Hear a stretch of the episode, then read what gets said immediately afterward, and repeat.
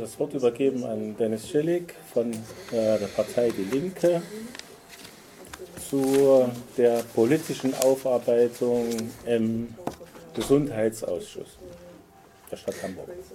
Ja, ja vielen Dank für die Einladung.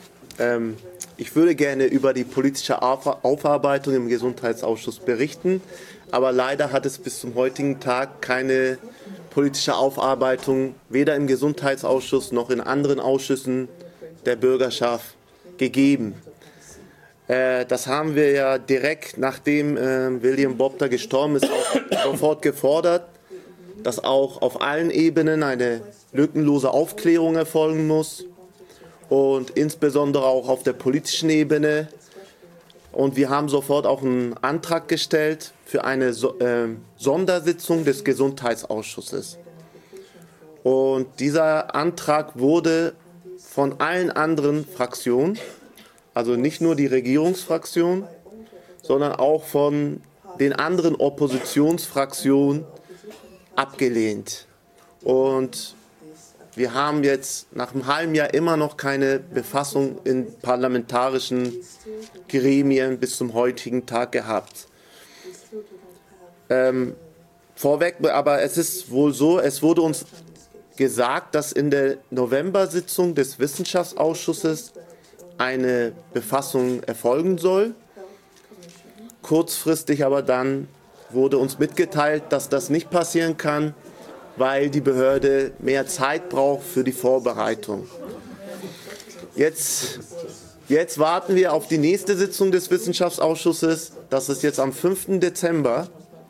Ähm, und falls jetzt nochmal kurzfristig uns mitgeteilt wird, dass sie das nochmal äh, verschieben müssen, äh, dann werden wir auch natürlich das so nicht hinnehmen.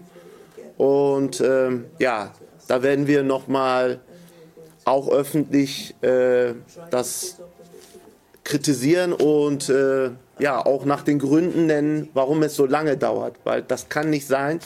Äh, wir haben keine Aufklärung gehabt auf der politischen Ebene. Ich spreche von Nichtaufklärung und einer Verschleppung der Aufklärung. Und wir wissen, dass in anderen Fällen das auch ganz schnell gehen kann mit einer Selbstbefassung. Die Gründe, weshalb eine Aufklärung nicht stattfindet, heißt immer, wir müssen die, den Abschluss der Ermittlungen abwarten.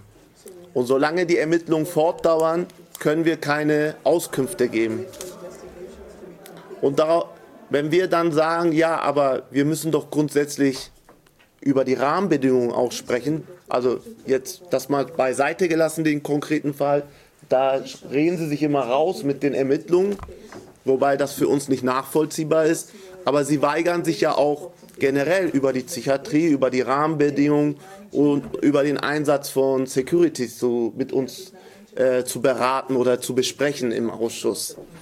Und das finde ich, nachdem man signalisiert hat, also sowohl das OKE als auch die äh, Wissenschaftssenatorin Fegebank, die signalisiert haben, wir werden alles dazu, dafür tun, dass möglichst eine Aufklärung stattfindet, findet, finde ich, das ist etwas, was inakzeptabel ist, wie sowohl UKE vorgeht, als auch der Senat, der die politische Verantwortung trägt.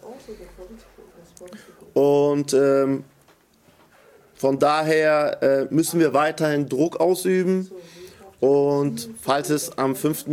Dezember zu einer Sitzung kommt, wäre auch meine Bitte, dass da möglichst viele hinkommen, damit auch äh, die politisch Verantwortlichen sehen, dass das nicht vergessen wurde, was mit Bob da passiert ist und dass da äh, aus der Öffentlichkeit die Erwartung gibt, dass äh, endlich äh, die Verantwortlichen sich, sich äh, erklären und auch Konsequenzen ziehen.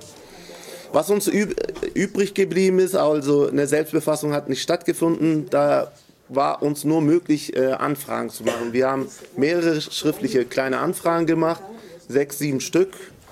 Und haben, je, je konkreter wir gefragt haben, äh, desto häufiger gab es keine Haus Auskunft oder Information. Deshalb haben wir irgendwann angefangen, über die Rahmenbedingungen äh, die äh, Fragen so zu stellen, dass wir über die Rahmenbedingungen Informationen erhalten haben.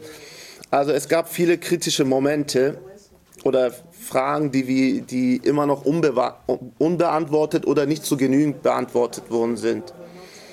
Also eine Frage ist ja, äh, auf welcher rechtlichen Grundlage oder hat das Security-Personal äh, ja, diese Zwangsmaße oder die Fixierung vorgenommen? Das war eine Frage, die wir gestellt haben. Und äh, uns hat man auch gesagt, dass nach Hamburger Zücht KG eine Fixierung Ultima Ratio ist.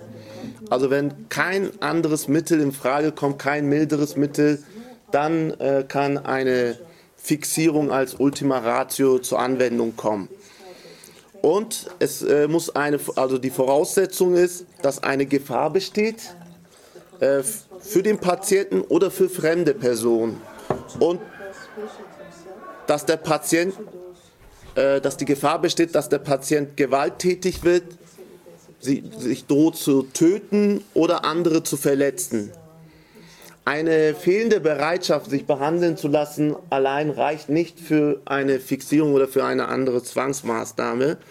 Und uns hat das UKE auch geantwortet, dass eine Fixierung im Sinne des hamburgischen Züch KG in diesem Fall gar nicht vorliegt, sondern es handelt sich lediglich um ein Festhalten unter Einsatz von Körperkraft. Äh, Körperkraft.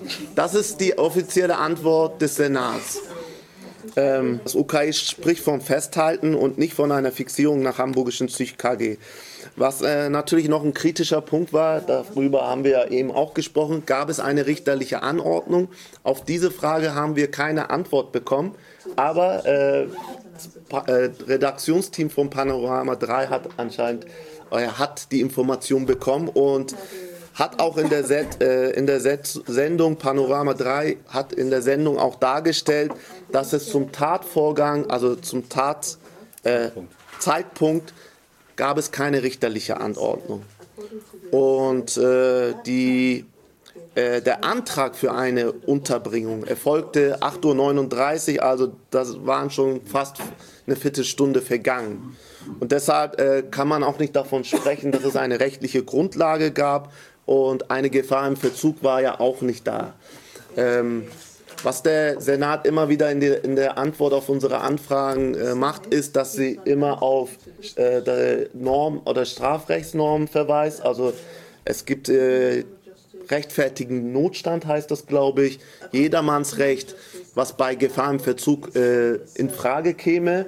Aber wie gesagt, also die Berichte, die wir bekommen, äh, würden in keinster Weise rechtfertigen, dass man hier von einem Notstand ausgeht und dass man da hätte handeln müssen. Und das ist ein Punkt, was natürlich dann auch äh, politisch aufgearbeitet werden muss.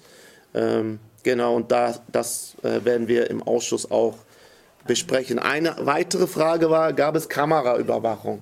Weil das wäre ganz wichtig, dass wir, äh, wenn da was aufgezeichnet wurde, dass wir an die, an die Aufzeichnungen rankommen, um auch zu sehen, also als weiteres Beweismaterial, um zu zeigen, was passiert ist. Und daraufhin hat auch, haben wir die Antwort bekommen, dass äh, im Außenareal keine Kameraüberwachung stattfindet, nur innerhalb des Gebäudes.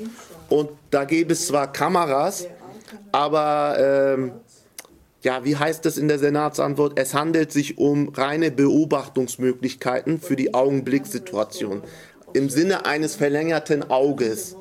Ähm, und die teils erst auf Betätigung eines Besuches eingeschaltet werden, also Zugangskontrolle. Dann wurde noch hinzugefügt, dass es weder eine, also weder eine Speicherung noch irgendwie eine andere Aufzeichnung erfolgt. Und äh, genau, das würde ja bedeuten, dass, äh, ja, dass, dass, es, dass eine Aufzeichnung uns nicht vorgelegt werden kann, weil sie sagen, sowas findet überhaupt nicht statt. Also weder eine Speicherung noch eine Aufzeichnung. Ja, und äh, was äh, natürlich, wo wir nochmal äh, ganz viel gefragt haben, also äh, wir konnten es nicht fassen, dass überhaupt Security-Personal in den Kliniken Zwangsmaßnahmen anwendet. Also das ist äh, einfach für einen Laien unverständlich, weil diese Menschen sind ja nicht dafür ausgebildet und wir sind auch immer davon ausgegangen, dass eigentlich nur medizinisches Personal in Frage kommt innerhalb der Klinik. Äh, und ähm, da war immer auch, wollten wir auch immer in Erfahrung bringen, ja, äh, wie kommt es, also ist es in allen Kliniken, Kliniken üblich, dass Security-Personal auch äh, Zwangsmaßnahmen anwendet oder bei Zwangs, äh, Anwendung von Zwangsmaßnahmen unterstützend vor Ort ist. Und da wurde uns geantwortet, dass außerhalb des UKEs, also alle anderen Kliniken sagen, ähm, bei Zwangsmaßnahmen wird Security-Personal nicht hinzugezogen. Nur das UKE sagt, dass äh, bei Gefahrensituationen oder Notsituationen ähm, auch das Security-Sicherheitspersonal ähm, für Zwangsmaßnahmen herangezogen werden. Und dann äh, ist es so, dass wir auch gefragt haben, ja, äh, welche Qualifikationen oder Schulungen oder Weiterbildungsmaßnahmen erfolgen denn überhaupt? So äh, gibt es zum Beispiel Deeskalationsschulungen oder Weiterbildungen und da wurde uns auch die Antworten, die wir erhalten haben, wenn man das liest, das hört sich so, so an, als ob regelmäßig alle 14 Tage eine Schulung stattfindet, dass äh, die Sicherheitsleute immer äh, fortgebildet werden und dass sie sehr geübt sind im Umgang, äh, im deeskalierenden Umgang. Und ähm, da wurde uns genau auch gesagt, dass äh, immer unter, äh, dass die Polizei auch dass Ausbilder der Polizei bei den Schulungen dabei sind, bei den Fortbildungen und die Sicherheitsleute ähm, schulen. Und dann äh, hat die Taz aber äh, nochmal nachgefragt oder nachgefasst und es ist herausgekommen, das, was sie uns geantwortet haben, hat nicht der Wahrheit entsprochen. Also es war sehr beschönigend. Ähm, die Deeskalationsschulungen wurden erst Mitte April aufgenommen oder ins Kurik, also ins Lehrplan aufgenommen. Äh, das war kurz vor dem Tod von äh, William Bobter und äh, die Polizei hat vehement dementiert, dass sie überhaupt Trainings durchführen oder überhaupt inhaltlich für die Schulung verantwortlich sein und dass sie nichts mit diesen Schulen an sich zu tun haben. Und dann musste auch das UKE einräumen, dass äh, die Person, die da die Schulung durchführt, äh, keinen Bezug zu der polizeilichen Tätigkeit hat und äh, musste das wieder zurücknehmen, was sie behauptet haben. Und genau, äh, ansonsten ist es wirklich äh, sehr allgemein gehalten, die Fragen. Ähm, speziell zum deeskalierenden Umgang, die Schulungen, wie gesagt, wurden äh, relativ schnell, äh, relativ spät aufgenommen, Mitte 2016. Dann ähm, haben wir auch äh, zum Beispiel auch gefragt, äh, weil es hieß immer, äh, auch früher gab es Beschwerden, dass äh, rassistische Sprüche vom Sicherheitspersonal erfolgen oder dass äh, sie eine besonders hohe Gewaltbereitschaft haben. Das, dazu sagt das UKE, dass, darüber haben sie überhaupt keine Erkenntnisse und darüber, da erfahren wir nichts. Wir haben ja auch ähm, im Mopo ja gelesen gehabt, dass es ein Protokoll geben würde, äh, wo auch festgestellt wurde, dass das Personal da besonders äh, gewaltbereit oder Gewaltpotenzial hätte. Ähm, sie, das UKE sagt, so ein Protokoll haben sie, kennen sie nicht, liegt ihnen nicht vor und äh, dazu können sie keine Auskünfte sagen. Ähm, dann äh, war das so, also zu der Frage mit dem Bundesverfassungsgerichtsurteil, ähm, das haben wir auch gefragt, wie die Umsetzung hier in Hamburg ist mit dem Vorgaben. Da wurde uns auch geantwortet, dass Hamburg eine der ersten Bundesländer sei, äh, die die Vorgaben durch ein Gesetz umgesetzt hat. Äh, da ging es ja um fünf und sieben Punkte Fixierungen insbesondere. Ähm, ich weiß aber, wir hatten das auch in der, im Gesundheitsausschuss, äh, das Bundesverfassungsgericht sagt, es muss eine ärztliche Überwachung geben. Wir haben das aber hier im hamburgischen Gesetz auch äh, die Möglichkeit, also wir haben im Gesetz auch äh, eine Formulierung, was auch dem Pflegepersonal ohne ärztliche Aufsicht ähm, das Instrument der Fixierung ermöglicht, äh, haben wir im Gesetz stehen. Und das haben wir auch im Gesundheitsausschuss damals kritisiert gehabt und gesagt, das entspricht nicht den Vorgaben äh, des Bundesverfassungsgerichtes. Also hier ist die ärztliche Überwachung wird ausgehebelt und dann haben sie gesagt, ja, wir brauchen Rechtssicherheit für unser Pflegepersonal wenn, und deshalb mussten wir jetzt sowas reinnehmen und das kommt ja in den allerseltensten vor, äh, Fällen vor und äh, das war eine Abweichung, die eigentlich auch nicht sein darf äh, von den Vorgaben des Bundesverfassungsgerichts. Ähm, wir haben ja auch das Personal oder welche Strukturen können Zwang äh, befördern. Also wir haben auch gefragt, wie ist die Personalsituation im UK, in der Psychiatrie. Und ähm, da ist es so, wir haben ähm, als Antwort, ähm, wurde uns gesagt, dass es 43 Mal Gefährdungsanzeigen gab 2018 und 2019 waren es 19 Gefährdungsanzeigen, die das Personal gemacht hat. Eine Gefährdungsanzeige bedeutet, die Situation ist so belastet oder wir sind so überlastet in der Situation, dass eine Gefahr für den Patienten nicht auszuschließen ist.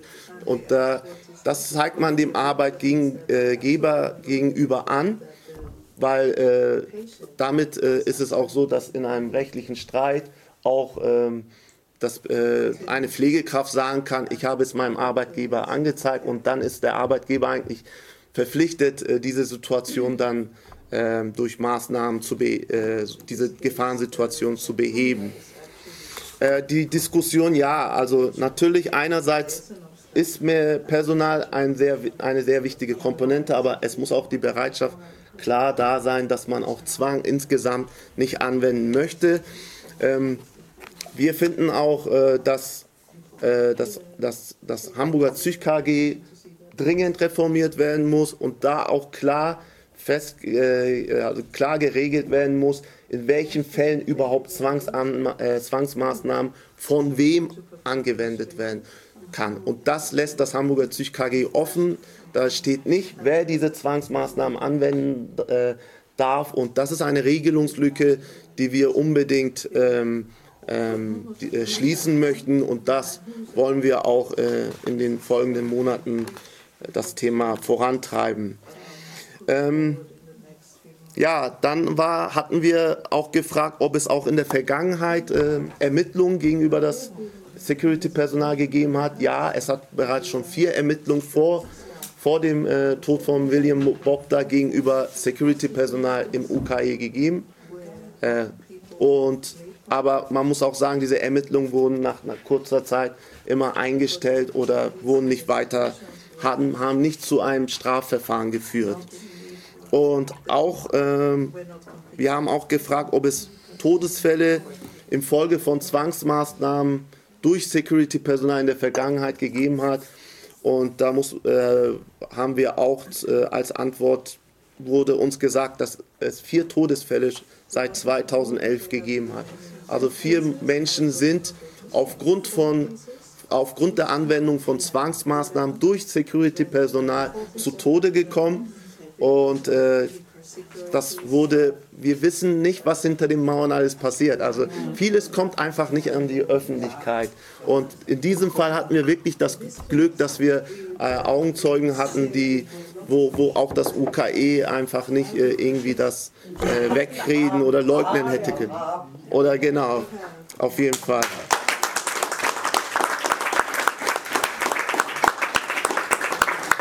Eine letzte Sache vielleicht noch. Es wird ja auch gesagt, ähm, und ich habe das auch gehört, dass äh, Bob da, William Bob da, die Todesursache war, wäre ein angeborener Herzfehler. Das wurde gegenüber uns nie von der offiziellen Seite als die Todesursache genannt. Aber wir kennen auch den Obduktionsbericht nicht, also haben wir nicht, zu, äh, nicht, nicht, nicht vorliegen gehabt. Ähm, ich hatte immer gehört, also, also wie uns gegenüber äh, hieß es immer Sauerstoffmangel aufgrund von Herzversagen. Das ist so die offizielle äh, Darstellung gewesen. Ähm, wir haben auch gefragt, so, ob es ähm, ob das Personal wegen lagebedingten Stick Stickungstod äh, infolge von Zwangsmaßnahmen äh, dass sie, ob sie überhaupt Weiterbildungsmaßnahmen oder Fortbildungen bekommen. Und da wird nicht konkret auf lagebedingten Stickungstod eingegangen, aber dann wird so allgemein davon gesprochen, dass es jede Menge äh, Fortbildungen und Schulungen es gibt und äh, dass, dass die vierteljährlich stattfinden und dass, äh, dass da eigentlich alles, ne, was Schulungen angeht, ähm, dass sie sehr gut aufgestellt sind. Das ist so auch die offizielle Darstellung. Ja, ich will das jetzt auch nicht weiter zu den einzelnen. Äh, da hätte, ich könnte noch viel, viel mehr erzählen, aber ich will das jetzt nicht auch äh, überziehen. Aber äh, es ist so, dass das ist so die Situation. Ähm, ich finde so, ähm, wir müssen ähm, noch vor den Wahlen muss, muss also oder wie gesagt bei den ich habe es auch vorhin gesagt, nächste Sitzung muss auf jeden Fall eine Selbstbefassung im Gesundheitsausschuss geben. Und wir wollen auch, dass die Verantwortlichen des UKE eingeladen werden und da unseren Fragen äh, ausführlich Antworten geben und auch uns sagen, so welche Konsequenzen sie daraus ziehen. Wir haben auch, also wir, unsere ganz konkreten politischen Forderungen sind einmal eine vollständige Aufklärung die Verantwortlichen müssen Konsequenzen ziehen. Ähm, wir wissen immer noch nicht genau, äh, was mit dem Security-Personal. Es heißt, sie sind freigestellt oder ja, also was ist mit dem passiert? Was ist mit der Ärztin? Welche Verantwortung trägt sie? Also es muss äh, endlich diese Aufklärung nach einem halben Jahr erfolgen so. Und es müssen Konsequenzen gezogen werden und es, es ist wirklich, ich finde, es ist wirklich äh, unfassbar, wieso das bis heute nicht passiert ist, aber äh, wir haben auch ganz konkrete politische Forderungen. Wir sagen so, Hamburger Psych KG muss geändert werden. Wir wollen die Stärkung der Patienten. Wir wollen, dass ihre Rechte gestärkt werden. Wir wollen, dass äh, äh, Security nie wieder eingesetzt wird für irgendwelche Zwangsmaßnahmen in den Psychiatrien. Ähm, generell wollen wir sowieso eine zwangsfreie Psychiatrie erreichen und es gab ja diese Reformdebatten. Ähm, ich kenne diese Studie aus Heidenheim auch, dass äh, wenn Personalausstattung gut ist, wenn es irgendwie die baulichen Maßnahmen so äh, entsprechend ähm, verändert werden, dass ähm, Zwang äh, reduziert oder ganz äh, überflüssig werden kann. Äh, aber auch der Wille muss dann da sein. Und wir wollen einfach, dass auch eine Debatte darüber entsteht und dass äh, endlich auch in der Öffentlichkeit äh, darüber geredet oder diskutiert wird, wie können wir menschenwürdige Zustände in den Psychiatrien erreichen, wie können wir äh, ja, zwangbegünstigende Faktoren wie Personalmangel, Ökonomisierung, Profitorientierung äh, auch im Bereich der Psychiatrie überwinden und für eine äh, menschenwürdige Psychiatrie, wie kommen wir dahin? Das äh, müsste die Aufgabe sein in den kommenden Wochen und Monaten. Und das ist ein sehr wichtiges Thema, was wir vorantreiben wollen.